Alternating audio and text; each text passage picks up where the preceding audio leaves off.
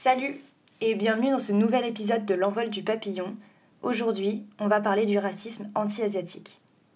Cet épisode va comporter en conséquence des évocations du racisme, des évocations de fétichisation, de la moquerie, du harcèlement. Voilà, si vous n'êtes pas euh, à l'aise avec ces sujets-là, je vous invite à changer d'épisode et prenez soin de vous surtout. Pour ceux et celles qui ne le savent pas, je suis eurasienne, donc mon père est laotien, ma mère est française. Euh, je suis donc métisse euh, française laotienne. Quand j'étais plus petite, même voire très petite, j'avais les yeux euh, assez bridés, les cheveux très très noirs, très lisses. J'avais vraiment l'apparence, j'aime pas trop dire ça, mais je ressemblais vraiment à une asiatique. On voyait plus d'ailleurs mon côté asiatique que mon côté français caucasien. J'ai donc été l'objet de moqueries euh, d'insultes et de racisme très très tôt, euh, avant même que je me rende compte que c'était du racisme finalement. Donc euh, ça, allait être, ça allait être vraiment quotidien, ça s'est vraiment développé, on va dire, à l'entrée à l'école primaire. Quand je rentrais à la maison et que je me plaignais qu'on se moquait de moi ou que on se moquait de mes parents, enfin de mon père en l'occurrence, mon père me répondait qu'il fallait que moi aussi je me moque des autres. Et donc, du coup, j'ai cherché pendant longtemps. Je me suis dit, si on se moque euh, de l'apparence des autres ou de leurs origines, alors moi aussi, je vais chercher dans leurs origines et me moquer d'eux. Je me rappelle de façon très claire un garçon qui arrêtait pas de me traiter de chinoise. Et je dis le mot traiter parce que euh, dire de quelqu'un qu'il est chinois, bon, euh, ok, bon, soit si la personne est vraiment chinoise, admettons, euh, quand elle est asiatique, ça va sonner vraiment comme du racisme. Et là, c'était vraiment sur un ton de dégoût. Euh, ah, sale chinoise, tu vois. Euh, et en fait, je savais qu'il y avait des origines italiennes.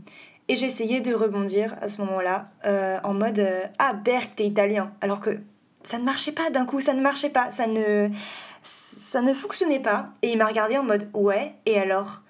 Et là, j'ai commencé à réaliser que s'il me disait ça, c'était qu'il y avait forcément un problème dans le fait que je sois asiatique. Et en fait, c'est vrai qu'il n'y avait pas à ce moment-là, enfin, j'avais pas du tout de réflexion en mode euh, oppression systémique, euh, moquerie, enfin, genre exclusion, euh, exclusion sociale et tout. Et je, je m'en rendais pas encore compte, mais ça m'a vraiment limite frustrée parce que j'étais juste dans mon problème, dans mon harcèlement, et il euh, n'y avait personne pour me sortir de là, ni même moi, parce que je ne pouvais pas renchérir sur ce que les autres m'attaquaient et sur ce que les autres me reprochaient. Mon père a beaucoup de frères et sœurs, et donc du coup ça fait que j'ai beaucoup de cousins et de cousines euh, qui eux aussi euh, subissaient le racisme, sauf qu'en fait on n'en parlait pas. moi j'avais appris en fait que mes cousines subissaient du racisme à leur école mais euh, on n'en parlait pas en fait. Et quand on était ensemble, en fait, c'était comme une vraie force parce que bah, on était tous ensemble et il n'y avait pas cette question d'illégitimité. Au contraire même, tu étais asiatique, tu faisais partie de cette communauté-là. Bref, j'ai développé vraiment une honte de moi, euh, de mon physique, euh, déjà très très tôt, un gros complexe de, de mon apparence. Quand on me voyait, on me ramenait directement à mes origines. Et c'était pas asiatique, c'était pas laotienne. Les gens n'y connaissaient même pas le Laos, ils ne voulaient pas connaître le Laos, voilà. Et ouais, c'était euh, t'es chinoise, t'es une sale chinoise, euh, on te regarde, on se tire les yeux, tu sais, on s'étire les yeux comme ça, euh, tu bouffes du chien, enfin bref. C'était vraiment quotidien, tous les jours, j'en avais, tous les jours. J'avais pas une seule seconde de tranquillité. Quand on parlait de moi, c'était Célia la chinoise. Ouais, c'était vraiment constant. Tu n'avais pas de repos, en fait. Tu ne pouvais pas euh, agir comme tout le monde, tu ne pouvais pas vivre comme tout le monde. Et ça, je m'en suis rendu compte très très tôt. Donc, euh, j'ai commencé à entamer un boycott de mes origines très tôt aussi et que je regrette énormément parce que j'aurais pu apprendre la culture laotienne, j'aurais pu me rapprocher euh, de, de mes origines, j'aurais pu apprendre le lao par exemple et non en fait je l'ai pas fait parce que je ne voulais pas. Je me suis dit que si je me comportais comme une occidentale, comme une bonne petite française, eh ben on m'acceptera d'autant plus dans cette communauté-là, même si mon apparence euh, me dessert un peu. Sauf que euh, quand j'ai commencé à rencontrer des nouvelles personnes et que je niais sur, euh, sur mes origines. C'est-à-dire que les gens, ils allaient me dire directement Salut, tu t'appelles comment? Ah ouais, t'es chinoise Enfin, vraiment, c'était, vraiment, c'est, pas t'es dans quelle classe, tu as quel âge, qu'est-ce que t'aimes faire dans la vie? Non, c'était tu es chinoise. Donc, euh, moi, j'avais commencé à dire, mais non, pas du tout, je ne suis pas, je n'ai rien à voir du tout avec l'Asie, quoi. Sauf que, forcément, quand on voyait mon père, euh, on pouvait pas, euh, voilà, on, pouvait pas, on pouvait pas nier. Et, et pareil, mon nom de famille, mon nom de famille, c'est un, un nom purement asiatique. Et, et j'avais l'impression parfois que mon nom de famille était utilisé limite comme une arme contre moi pour m'humilier encore plus c'était pas seulement de la part de, de, mes camarades ou des gens de mon âge ou des autres enfants, c'était aussi des adultes. Et là, c'était vraiment... Euh, ça, ça m'a vraiment suivi très très longtemps. Mais quand je dis très très longtemps, c'est jusqu'à la fac limite. On me disait des fois même pas mon nom de famille en entier. Ça du Célia... Euh, ouais, Célia. Enfin, voilà, on ne faisait même pas l'effort en fait de dire mon nom de famille, alors que comme tous les noms de famille, il y a des lettres, euh, il y a des voyelles et des consonnes, des voyelles et des consonnes, ça fait un son, et avec ce son-là, tu peux faire un mot. Et les gens ne prenaient même pas, mais même pas la peine d'essayer euh, de, euh, de, dire, de dire mon nom de famille. J'ai un souvenir très très précis. Je vous, je vous rassure, c'est un, un, souvenir positif. parmi tous les souvenirs ultra négatifs et ultra violents que vous allez avoir dans cet épisode, je suis vraiment désolée d'ailleurs, mais il faut que ça sorte, il faut que quelqu'un en parle, et si ça doit être moi la première personne à en parler, il bah, n'y a pas de souci, je vais le faire. Euh, du coup, j'ai le souvenir de cet animateur en colonie de vacances. Euh, j'avais 5 ans, c'était ma première colonie de vacances. En fait, il, disait les prénoms et les noms de famille des personnes qui allaient être ensemble dans les chambres. Et moi, il a dit mon nom de famille parfaitement. Il n'a pas écorché mon nom de famille. Il ne m'a pas méprisé. Il n'a pas fait de Oh bah zut, juste Célia. Il a, juste, il a dit mon prénom, il a dit mon nom de famille. Personne n'a rien dit, tout le monde a trouvé ça normal. Je me suis levée, je suis partie dans ma chambre comme tout le monde. Je garde un souvenir, j'avais 5 ans, hein. je m'en souviens parfaitement. Parce que ça m'a tellement marqué. J'ai trouvé ça hyper gentil. J'ai trouvé ça adorable de la part de ce mec-là. Je me suis dit, lui, lui là, je vais l'adorer pendant toutes les vacances parce que il a fait juste l'effort de peut-être lire avant la liste avant. Limite, tu t'entraînes si tu sais pas comment est-ce qu'on prononce le prénom ou quoi. Tu ne tires pas de mauvaise tête quand tu vois un nom un petit peu euh, pas français. Euh, ça, ça m'a énormément touchée. L'autrice de Vénère, euh, elle en parle aussi dans, dans son livre. en gros, elle explique qu'à un moment, quand elle, est, quand elle est arrivée dans une nouvelle école et qu'elle devait se présenter, elle a demandé à la maîtresse de ne pas dire son nom de famille trop fort parce que euh, qu'elle avait honte aussi de ses origines qu'elle ne enfin qu'elle ne voulait pas en gros que les gens la réduisent à ses origines euh, parce qu'elle savait qu'il y avait une oppression autour de ça. Parce que le nom de famille il dit énormément de choses sur vos origines sur vos parents euh, etc et euh, sa maîtresse, en fait, a fait tout l'inverse. Elle, elle a dit, en fait, voici Taous, mais rakshi, comme ça. Enfin, un truc vraiment euh, hyper euh, méchant quand tu sais ce qui s'est passé derrière. Donc en fait, pendant que je grandissais et que je niais de façon vraiment éhonteuse mes origines asiatiques en disant mais non, pas du tout, je ne suis pas du tout asiatique, j'ai commencé à faire un truc horrible. Euh, c'est que j'ai cherché à étirer mes yeux le plus possible, de sorte à ce que mes yeux n'aient plus une apparence euh, bridée, mais, que, mais en fait que mes yeux soient aussi ronds que ceux des personnes caucasiennes. Euh, donc en fait, je, dès que j'avais un peu de temps libre ou quoi, j'allais étirer mes yeux le plus possible. Et le truc, c'est que je me suis rendu compte euh, avec le temps, donc grâce à TikTok notamment, que je n'étais pas la seule à avoir fait ça. Et si je pouvais parler à la Célia d'avant qui se faisait ça, mais je, en fait, déjà, moi, ça me, ça me vraiment, ça me prend à la gorge de savoir que j'ai fait ça. Et je sais que peu de personnes sont au courant de ce que j'ai fait. C'est juste pour vous montrer l'oppression constante de il faut que tu ressembles aux autres. Donc ouais, moi ma question maintenant c'est pourquoi est-ce qu'on a développé cette honte? Franchement, comment est-ce qu'on en est venu à avoir honte de notre asianité? Surtout que, bah déjà c'était très idiot de mentir, euh, c'était très idiot de, de, voilà, de se faire du mal comme ça, mais avec le recul, je me dis c'était pas moi la plus idiote, c'était pas moi la plus bête, parce que moi j'étais toute seule en fait dans, dans mon rejet. Souvent il y a des gens choqués de voir par exemple que les personnes de même euh, ethnie ou de même culture ou de même couleur de peau qui restent ensemble, qui restent en groupe quand, quand euh, je sais pas, on commence une nouvelle classe, on commence une nouvelle année, ils disent oui, ils sont sectaires et tout, mais non, en fait c'est pas ça. C'est juste que du coup c'est une protection pour nous, c'est qu'on n'aura pas cette charge mentale du racisme à porter parce que les gens ne se rendent pas compte que c'est un poids constant à porter et qui nous offre vraiment aucun repos. Donc en grandissant, j'ai décidé de m'assumer comme euh, d'origine asiatique. Euh, mais c'était encore pire parce que finalement je ne connaissais pas ma culture. Je ne connais pas grand chose euh, du Laos, je n'y suis jamais allée. Euh, même si j'aimerais énormément, je, je n'y suis jamais allée. Euh, au niveau de la bouffe, j'étais trop petite pour apprendre, pour apprendre à cuisiner laotien. J'essaie de me rapprocher aujourd'hui de, de la culture et de la nourriture notamment.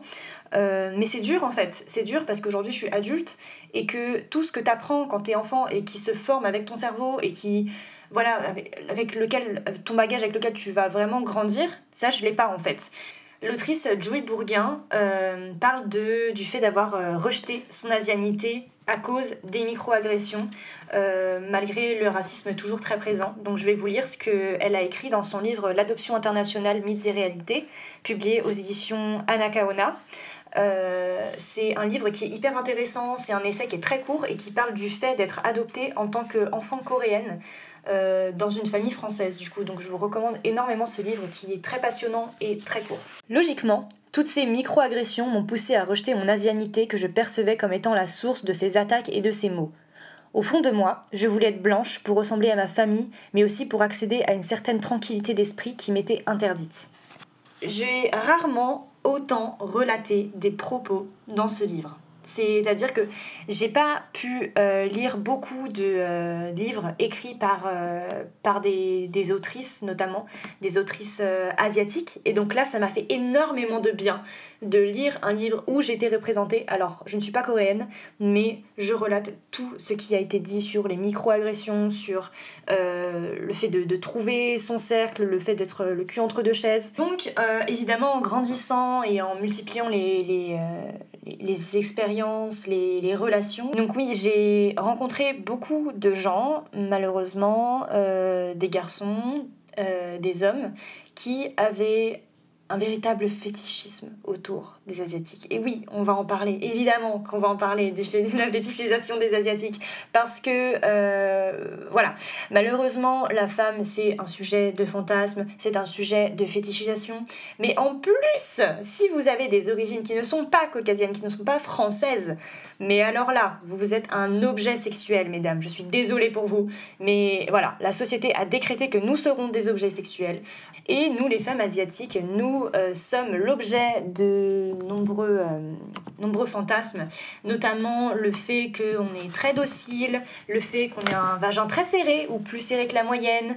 Euh, et voilà, on m'a parlé du coup du fait que par exemple, tu, tu parles avec un, un, mec normalement, quoi, et il te sort de but en blanc comme ça, ouais, moi j'ai jamais baisé d'asiatique.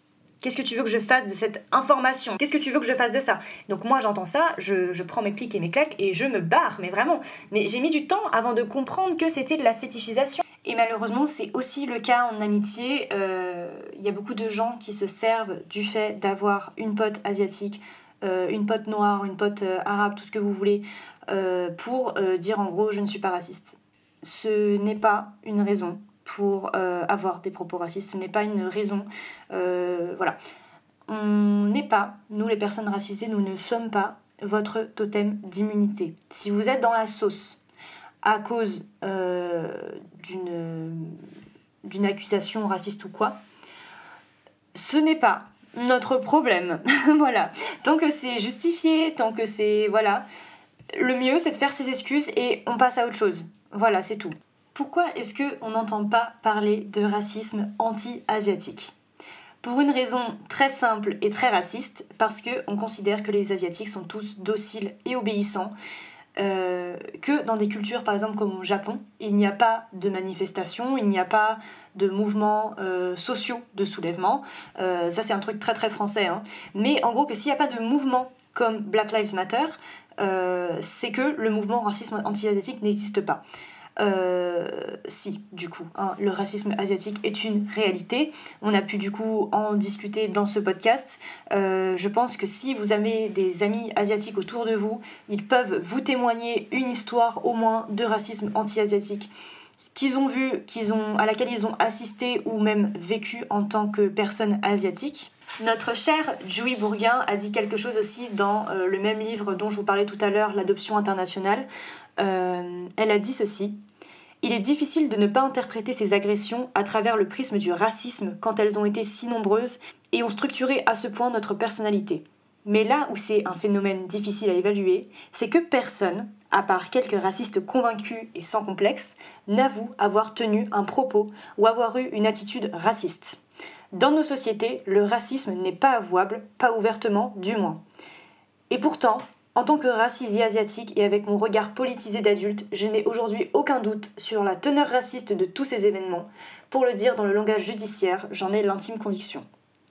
Elle soulève un point super intéressant, c'est que le racisme dans nos sociétés n'est pas avouable, pas ouvertement. Pour moi, c'est, ça veut tout dire. Pour moi, c'est, vraiment clair comme de l'eau de roche, c'est-à-dire que les personnes qui ont eu ce comportement raciste ou qui euh, ne sont pas concernées directement par le racisme et qui ont eu une attitude raciste ne vont pas se remettre en question et ne vont pas se renseigner aussi autour. Donc elles peuvent le faire, mais toujours très distancées. Et par exemple, là, en enregistrant ce podcast, je sais que je ne vais pas avoir beaucoup d'écoute sur ce podcast parce que les gens ne s'intéressent pas à la question du racisme quand ça ne les touche pas.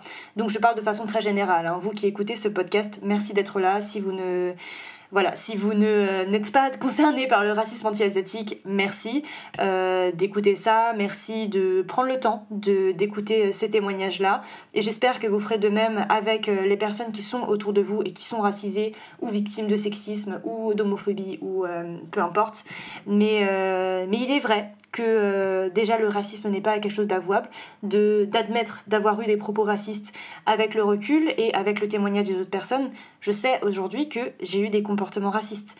Euh, par exemple, euh, je sais pas, toucher les, les, cheveux crépus d'une personne noire euh, et dire oh ils sont beaux tes cheveux, machin.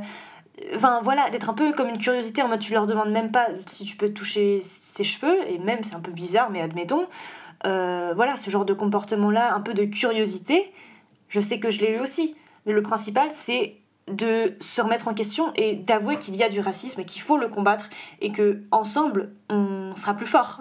je sais ça fait un peu euh, fin d'animer ce que je dis mais euh, c'est vrai enfin genre il faut savoir se remettre en question. Malheureusement, bah, c'est pas le cas dans nos sociétés et, euh, et, encore moins avec le racisme.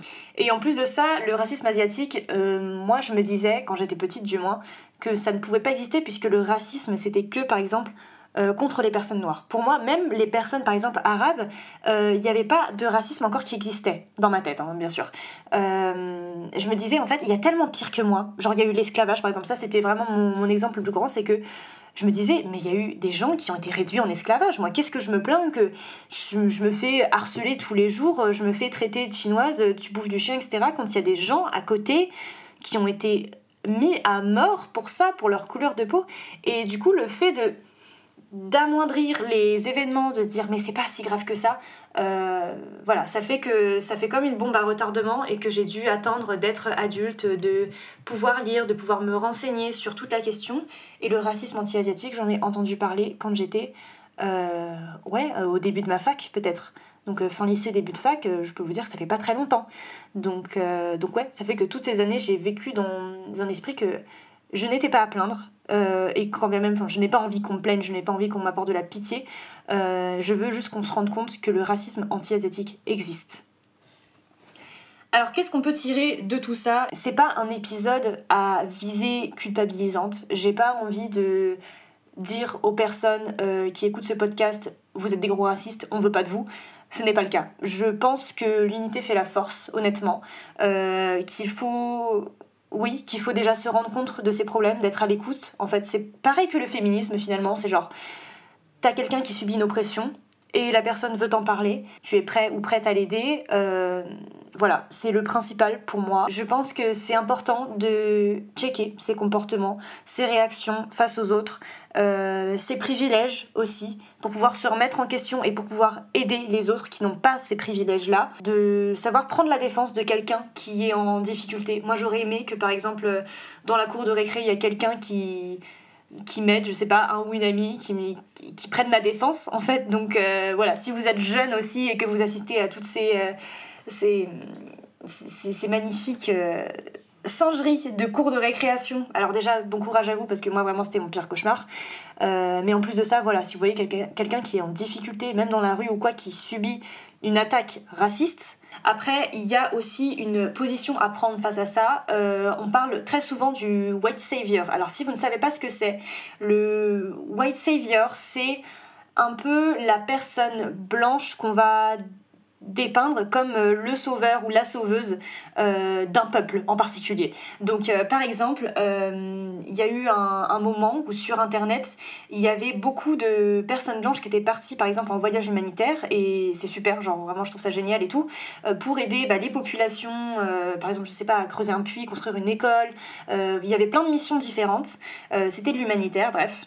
Euh, et ces personnes blanches, en fait, euh, médiatisaient du coup leur voyage. Donc euh, je trouve ça génial parce que ça peut donner de la visibilité au pays en particulier, à la cause en particulier. Ça peut inspirer d'autres gens. le souci et ce pourquoi ils ont été critiqués, c'était que ils prenaient une position, notamment sur les photos ou, ou voilà dans leur texte, de sauveur de sauveuse. Alors, même si c'est génial que tu sois là et que grâce à toi euh, et ta main-d'œuvre, on va pouvoir construire des trucs, euh, l'important, c'est pas de se poser comme sauveur, sauveuse, euh, parce que ça a un discours un peu colonisateur. Ça fait un peu je viens sur ces terres un petit peu délabrées, je viens vous sauver, voilà. Euh, l'important c'est pas de faire ça, s'il vous plaît. Il faut arrêter de faire ça si vous faites toujours ça. Il euh, y a un très très bon exemple que j'ai vu dans Orange is the New Black, qui est une euh, série, si vous ne savez pas, une série états-unienne qui est sortie un petit moment maintenant où en gros on suit des femmes en prison. et en fait, à un moment de l'épisode, il y a une personne noire qui est tuée par un policier. Et en fait, du coup, ses amis demandent justice. Euh, le problème, c'est que du coup, elles n'ont pas de notoriété.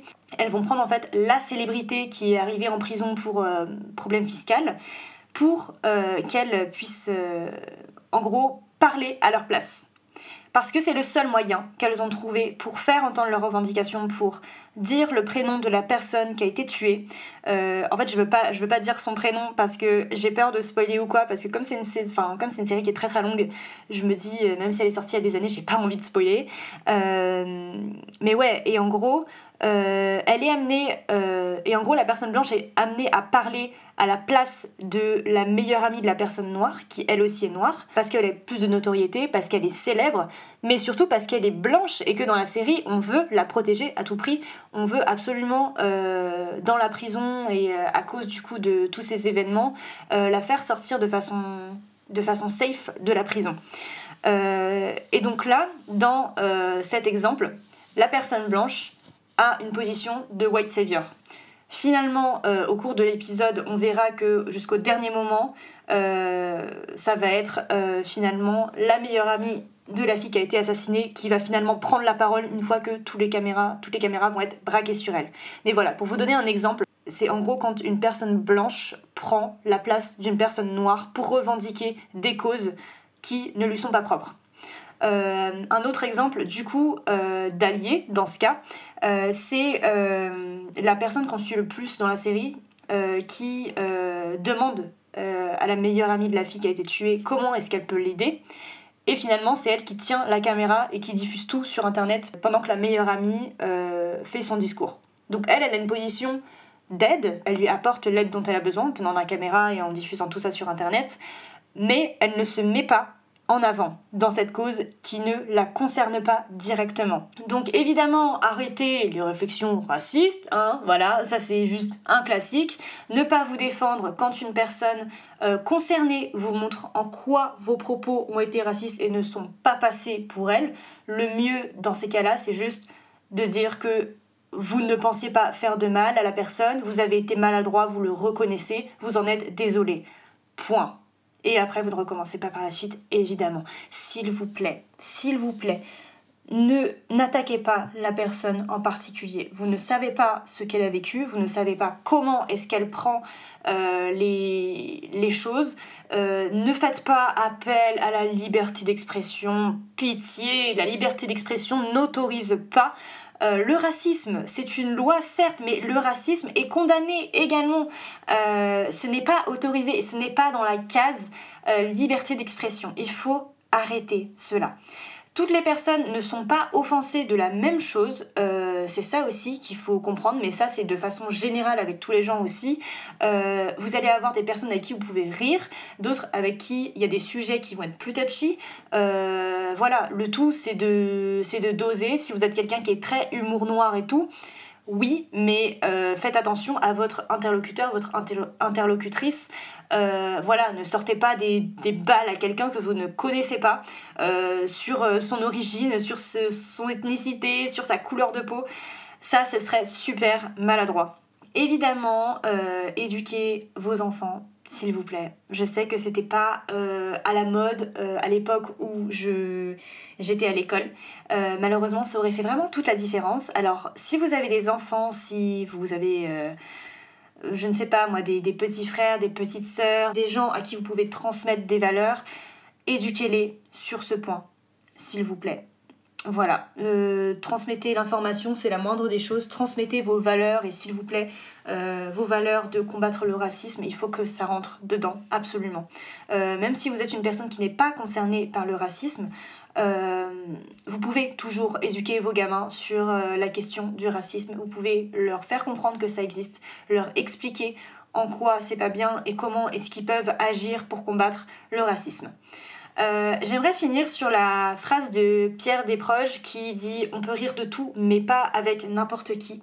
Euh, c'est ce dont on parlait tout à l'heure, que quand on fait la, réflexion que quelque chose était raciste, que vous ne sortiez pas la carte de Oh, on peut plus rire, euh, avant on pouvait rire de tout, mais de toute façon là on peut rire de tout, mais pas avec n'importe qui.